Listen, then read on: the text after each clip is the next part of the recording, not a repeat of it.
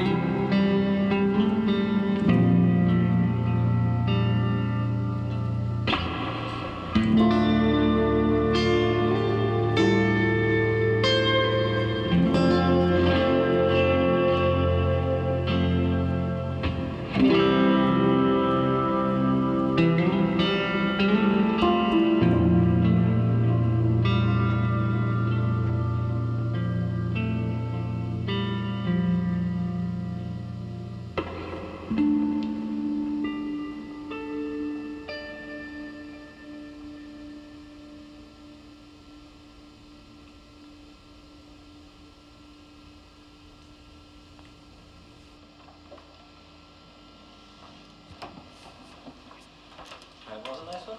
Yeah, that was really nice.